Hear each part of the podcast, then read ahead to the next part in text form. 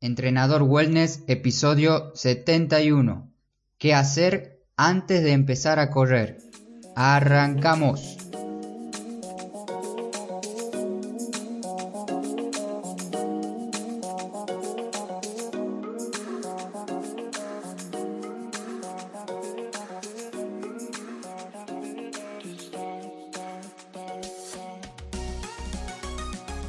Buenos días a todos, bienvenidas y bienvenidos nuevamente otra semana más a Entrenador Wellness, el podcast donde vas a aprender realmente sobre entrenamiento, alimentación y lo fácil que es generar hábitos saludables para obtener la vida que te mereces. Hoy, 19 de julio del 2019, vas a conocer y vas a tener bien escrito y detallado en el artículo que acompaña este audio lo que necesitas para empezar a correr. En Internet existe muchísima cantidad de artículos e información sobre este tema. Además, es una pregunta muy frecuente para cualquier tipo de entrenador personal. ¿Qué, se necesita para empezar a correr? Y cada uno de los entrenadores lo aconsejamos de una manera diferente. En este episodio y artículo vas a tener de manera bastante resumida lo que se necesita para empezar a correr para prevenir lesiones y malos momentos según mi criterio. Una de las etapas más importantes de todo entrenamiento, toda actividad física o deporte es la preparación previa. Explicándotelo de una manera más simple es lo que tienes que hacer antes de empezar a entrenar. Así que voy a dedicar un episodio completo a la primera fase de todo entrenamiento, y en un futuro, si les interesa este tema, podemos ampliarlo, hablando más sobre ejercicios o pautas para correr. Hoy verás lo que se necesita antes de empezar a correr. Ahora sí empezamos el episodio con una pregunta que dice, ¿correr es la mejor alternativa? Puede ser que correr sea la mejor alternativa para nuestra salud y para empezar a realizar actividad física, ya que se necesita muy poco para realizar esta actividad. Pero, todo depende y siempre hay un pero detrás de, todo lo bueno, es que en realidad se necesita tan poco para empezar a correr. Parece ser una actividad muy completa ya que involucra todo nuestro cuerpo. Además de eso, te hará que te exijas, que te exijas a ti mismo para ver cuáles son tus límites, hasta dónde puedas llegar, te hará sentir bien gracias a la liberación de distintas hormonas, como cualquier otro tipo de entrenamiento o actividad libera, y lo mejor de todo es que es gratis. Va a ser la mejor alternativa para determinado tipo de personas, y a continuación, a lo largo del episodio, vamos a ver si eres ese tipo de persona. El primer problema que veo en personas que quieren empezar a correr es que no saben si están preparados o no para correr. Solo lo hacemos o quieren empezar porque lo leyeron en un blog o porque un amigo los invitó a dar una vuelta por el parque. No quiero alarmarlos, en muchos casos salir a correr no le va a provocar ningún daño. Eso sí, si eres una persona con una vida activa que realiza actividad física de manera regular, tiene un entrenamiento Ahí, en ese tipo de personas no va a pasar absolutamente nada, ya que se encuentran dentro de todo entrenados. Pero también tenemos el otro lado, el contrario, que son las personas que son sedentarias, que trabajan alrededor de 8 horas sentados frente a un escritorio, tienen sobrepeso o tienen algún dolor articular y quieren empezar a correr. Quizás en este tipo de personas hay que prestar mucha más atención antes de realizar una actividad tan compleja como correr. ¿Y qué debo tener en cuenta antes de empezar a correr? Lo primero que tenemos que realizarnos es un análisis con nuestro médico de cabecera. Este tipo de evaluaciones es necesaria para cualquier tipo de entrenamiento o deporte. Te las voy a dejar escritas en el artículo que acompaña el audio. Además, te voy a incluir unos videos explicativos para cada tipo de evaluación, así sepas cuál es. Seguramente ya te las hiciste, pero te la voy a describir brevemente para que sepas cuáles son estas evaluaciones médicas. La primera es una ergometría, también llamada prueba de esfuerzo. Es una prueba que consiste en realizar un registro del electrocardiograma durante un esfuerzo controlado. La siguiente es el electrocardiograma, que es una representación gráfica de la actividad eléctrica del corazón. Y por último, la ecocardiografía, también conocida como ultrasonido cardíaco o ecocardiograma. Una vez que nuestro médico nos realizó todo tipo de evaluaciones y nos dio el apto para empezar a correr o para empezar a hacer una actividad física, ahora viene el turno del entrenador personal para determinar cómo te mueves. En este caso me encantaría que hagas las evaluaciones tú mismo para determinar qué está fallando en tu cuerpo o qué tienes que resolver. Sin embargo, ya sabes que siempre recomiendo es que lo haga un profesional. Y otra alternativa es que me consultes a mí los resultados o dudas de las evaluaciones físicas que vamos y que te voy a explicar ahora mismo.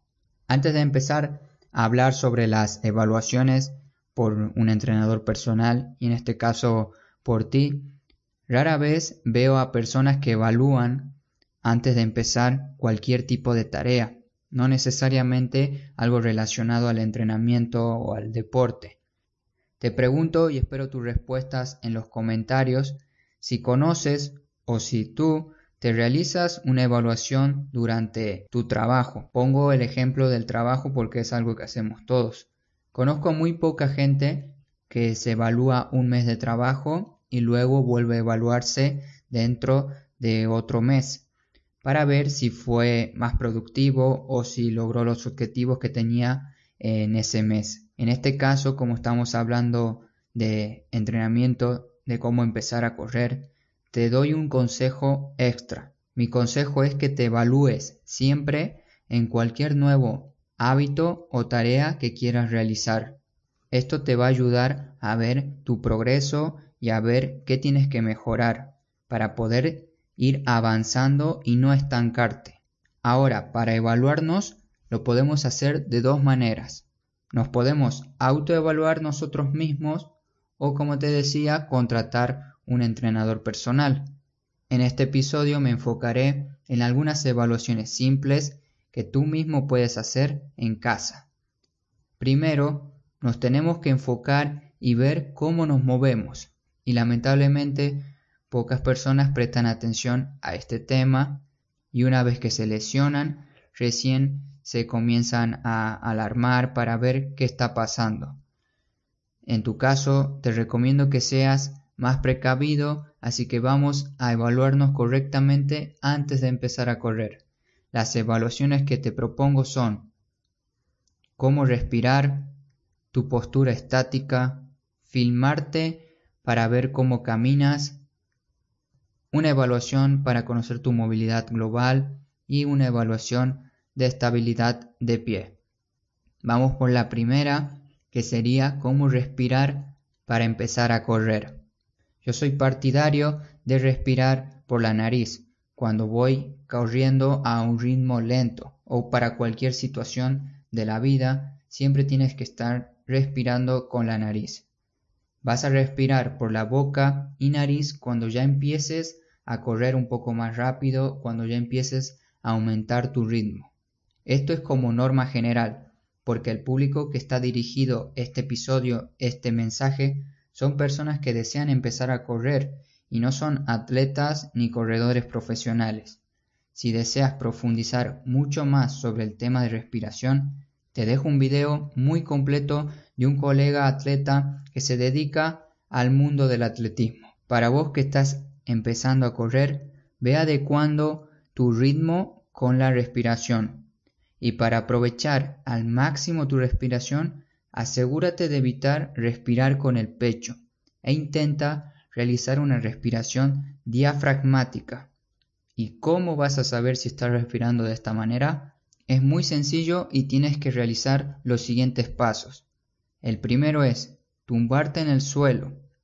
Segundo paso, flexionas tus piernas manteniendo apoyadas las plantas de los pies en el piso.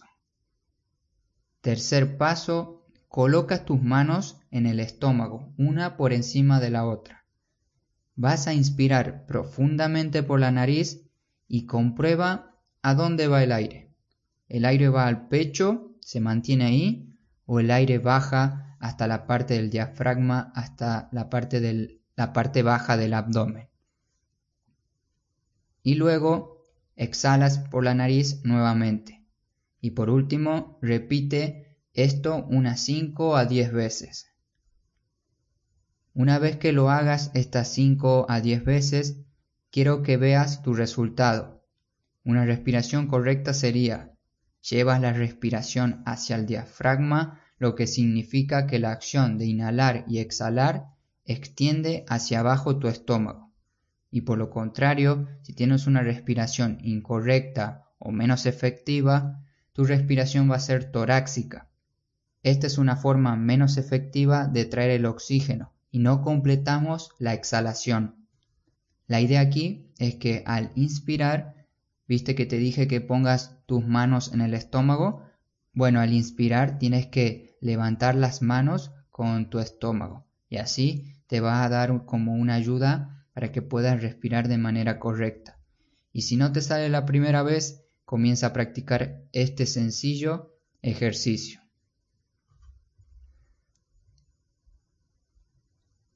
Una vez que ya sabemos cómo respirar, vamos a pasar a ver cómo está nuestra postura estática previa a correr. Y aquí vamos a hacer una sección de fotos. Le tienes que consultar a tu pareja, algún amigo o utilizar un trípode para sacarte un par de fotos.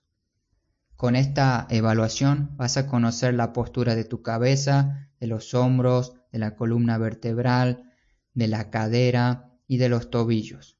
Nos va a servir para ver si tus articulaciones están en una alineación neutra. Y las fotografías debes sacártelas, debes tomártelas de frente, de lateral y de espaldas. Muy importante es que la postura para las fotos sea la misma y va a ser de la siguiente manera. Separa tus piernas al ancho de la cadera con los brazos extendidos hacia abajo y las manos hacia adelante, con los dedos bien separados. Te voy a dejar una sección de fotos de ejemplo en las notas del episodio para que veas cómo se hace. Una vez que te saques las fotos de frente, de perfil y de espaldas, va a entrar el criterio del entrenador o en este caso tu criterio porque te estás autoevaluando para ver y analizar tanto las fotografías de frente como de perfil y de espaldas. Por ejemplo, ¿qué puedes ver de una fotografía de perfil? Puedes observar si tus orejas están alineadas sobre los hombros, las caderas y los tobillos. También puedes ver si la cabeza está hacia adelante, Viste que ahora todos estamos con el teléfono en la mano y nuestra cabeza tiende a estar más adelantada. Con esta sección de fotos puedes ver si tu cabeza está adelantada y ponerte a corregir este fallo postural o esta disfunción. También puedes ver la zona de tu espalda, si está muy curvada en la zona de los lumbares y demás. Estas distintas fotos te va a ayudar muchísimo para ver cómo es tu postura. En las notas del episodio te dejo distintas ideas o alternativas que puedes ver en cada foto de cada lado. Ahora te toca a ti sacarte cada foto y ver cómo es tu postura inicial. Esto no solo te va a servir para correr, también lo puedes hacer para ver si tu postura es la adecuada y qué deberías cambiar. Continuamos, ya vimos nuestra respiración, ahora conoces cómo es tu postura, vamos a pasar a nuestras articulaciones. Lo primero que vamos a hacer es filmarnos cómo caminamos con y sin zapatillas. Esta evaluación es muy interesante ya que todos caminamos diariamente y creemos que lo hacemos bien, pero una vez que nos filmamos unos 15 a 20 pasos, una caminata normal, la idea es que te filmes de frente y de espaldas, estaría muy bueno también que lo hagas de perfil, pero empecemos de a poco. Fílmate de frente y de espaldas. Para ver la diferencia que tienes cuando caminas con y sin zapatillas. Por eso, fílmate con la ayuda de un trípode o bien, nuevamente, con tu pareja o amigo. Y vas a caminar 15 a 20 pasos con zapatillas. Luego te las quitas y vas a caminar 15 a 20 pasos sin zapatillas. Recuerda, hacerlo en el mismo lugar, mismo momento y misma posición de la cámara, para que puedas ver la diferencia. Y preguntarás, ¿y qué voy a hacer con esto? ¿Para qué me sirve este tipo de filmación? Es muy importante ya que va a verificar qué distancia existe entre tus pasos utilizando zapatillas y sin ellas. Si con zapatillas das pasos amplios y al hacerlo golpeas el talón contra el suelo, esto no va a ser sostenible a largo plazo y quizás ahora mismo ya tienes dolor de rodilla, de talón o sufres una contractura en tus pantorrillas, porque el impacto de cada paso se va sintiendo y te repito nuevamente, esto no es sostenible a largo plazo. En cambio, cuando te filmaste caminando descalzo, viste que tus pasos son más cortos y apoyas completamente la planta del pie al caminar, esto sí sería lo correcto. Entonces, ¿por qué caminamos con los pasos tan amplios? ¿Por qué vamos tan apurados? Mi consejo aquí es que camines con pequeños pasos pero seguros, apoyando toda la planta del pie al caminar. Ahora pasamos a una evaluación de movilidad global, que ya la hablamos en el episodio pasado donde te dije los 10 tipos de sentadilla para hacer en casa. Si no escuchaste ese episodio, te recomiendo que después le eches un vistazo o lo escuches. La sentadilla con brazos extendidos va a ser la herramienta para evaluar tu movilidad en casa. Y te recomiendo nuevamente que la grabes para que veamos en qué estamos fallando.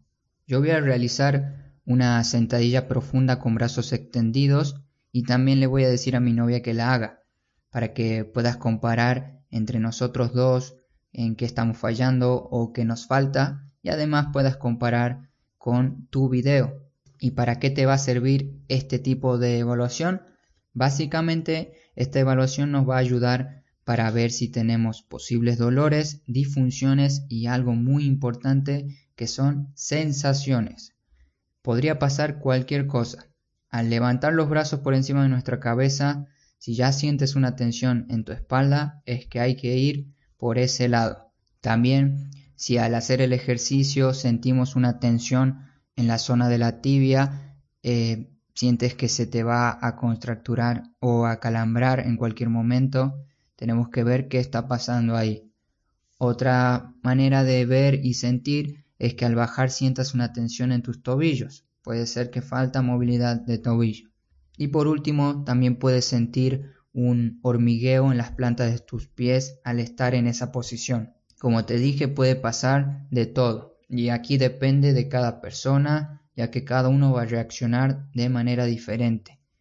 Todas las sensaciones las puedes anotar en un papel y también en un blog de notas digital y me la puedes enviar a mí por WhatsApp para que yo pueda ayudarte. Y si tienes el video, mucho mejor, porque ahí juntos podremos ver qué está pasando. Creo que esto sería una manera muy directa y simple para poder comunicarme contigo. Así que ya sabes, puedes enviarme tu video y una pequeña explicación de lo que sentiste al hacer esta evaluación. Y por último tenemos la estabilidad de tus pies. Vamos a hacer un test, una evaluación que seguramente ya conoces si me sigues y me escuchas hace tiempo, que nos va a servir para conocer qué pie tiene más o menos estabilidad. Para realizar esta evaluación necesito que sigas los siguientes pasos, que son primero quitarte los zapatos, luego mantén tu equilibrio con ayuda de una sola pierna.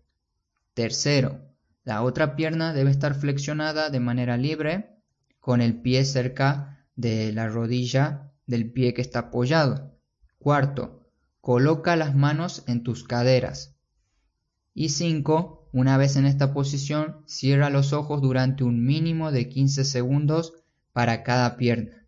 Una vez que realices la evaluación para cada pierna, vas a obtener la información que determinará si tu pie es disfuncional. esta información es, tuviste que mover el pie para mantener el equilibrio, te ayudaste con el otro pie para mantener el equilibrio o abriste los ojos. Si te sucedió esto, tu pie es disfuncional. En caso contrario, si no te sucedió nada de esto y pudiste mantener los 15 segundos con los ojos cerrados, muchas felicidades que tus pies están funcionales. Para las personas que no pudieron aguantar eh, mucho tiempo, les recomiendo que trabajen un poco su equilibrio con unos ejercicios que están en mi canal de YouTube. Los dejo enlazado, así pueden hacerlos. Ya falta poco, ya estamos terminando. Ahora una pregunta muy importante que es ¿por qué es necesario realizar todo este tipo de evaluaciones antes de correr? Primero, todos tenemos que conocer cómo está nuestro cuerpo, en qué estado inicial está, cómo tenemos nuestra máquina. Porque te quiero dar un ejemplo aquí. Si nosotros realizamos la evaluación del equilibrio que acabamos de hablar, y no aguantas el equilibrio de un pie ni siquiera 5 segundos. Ni siquiera 5 segundos aguantas estando con un solo pie. ¿Crees que correr te va a ayudar o te va a empeorar? Personalmente, creo que te va a perjudiciar. Así que no te aconsejaría correr y lo que te aconsejaría de corazón es que realices algunas evaluaciones específicas para tu caso, luego empieces a caminar adecuadamente, después entrenar, entrenar varios meses y luego vayas a correr. Esto es un proceso. Si no sabemos caminar, ¿por qué queremos empezar a correr? Existen muchas evaluaciones más que se pueden hacer, pero esto daría para un episodio eterno y un artículo interminable, ya que cada evaluación debe ser específica para cada tipo de persona. Y los entrenadores personales, que son muy críticos, analizan a la persona y saben qué evaluación va a ser correcta para cada una de ellas, ya que de nada sirve muchas evaluaciones sin saber para qué sirve cada una. Y como resumen, para finalizar el episodio, como norma general, si deseas empezar a correr te quiero resumir básicamente lo que tienes que hacer. Primero, un análisis médico. Tienes que ver cómo está tu corazón. Segundo, aprende a respirar. Si no sabes respirar de manera correcta, vas a dar media vuelta al parque y ya vas a estar muy fatigado. Tercero, conoce tu postura estática. Mediante las fotos vas a conocer tu postura, así que tienes que analizar esto. Cuarto, analizar cómo caminas. Mediante las grabaciones en video puedes ver cómo estás apoyando los pies en el piso al caminar. Quinto, conoce tu movilidad global mediante la sentadilla profunda. Puse de ejemplo esta evaluación ya que no se necesita ningún elemento y es bastante simple hacerla en casa. Y por último, conoce la estabilidad de tus pies mediante la evaluación de equilibrio. Como mensaje final, les quiero decir de manera sincera, sin que lo tomen a mal, es que primero tenemos que aprender a caminar y luego a correr. Les recuerdo a todos que pueden comentar y dejarme un mensaje sobre algún tema de movimiento, entrenamiento, alimentación o hábitos que deseen que hable en el podcast están invitados, cordialmente invitados a la página de contacto de mi web donde puedes preguntarme dudas respecto a problemas de salud o en este caso problemas para empezar a correr, lo que necesites resolver, ya que desde aquí, desde mi espacio, prometo ayudarte en lo que esté a mi alcance. Muchas gracias a todos por tomarse el tiempo de ingresar a la aplicación de podcast de iTunes y dejarme las 5 estrellas con un comentario positivo y su me gusta en iVoox que suma muchísimo. Comparte este audio con la persona que quiere empezar a correr para que aprenda cómo hacerlo de manera correcta. Espero verte pronto de nuevo por aquí. Te mando un gran saludo. No te olvides de moverte. Hasta pronto.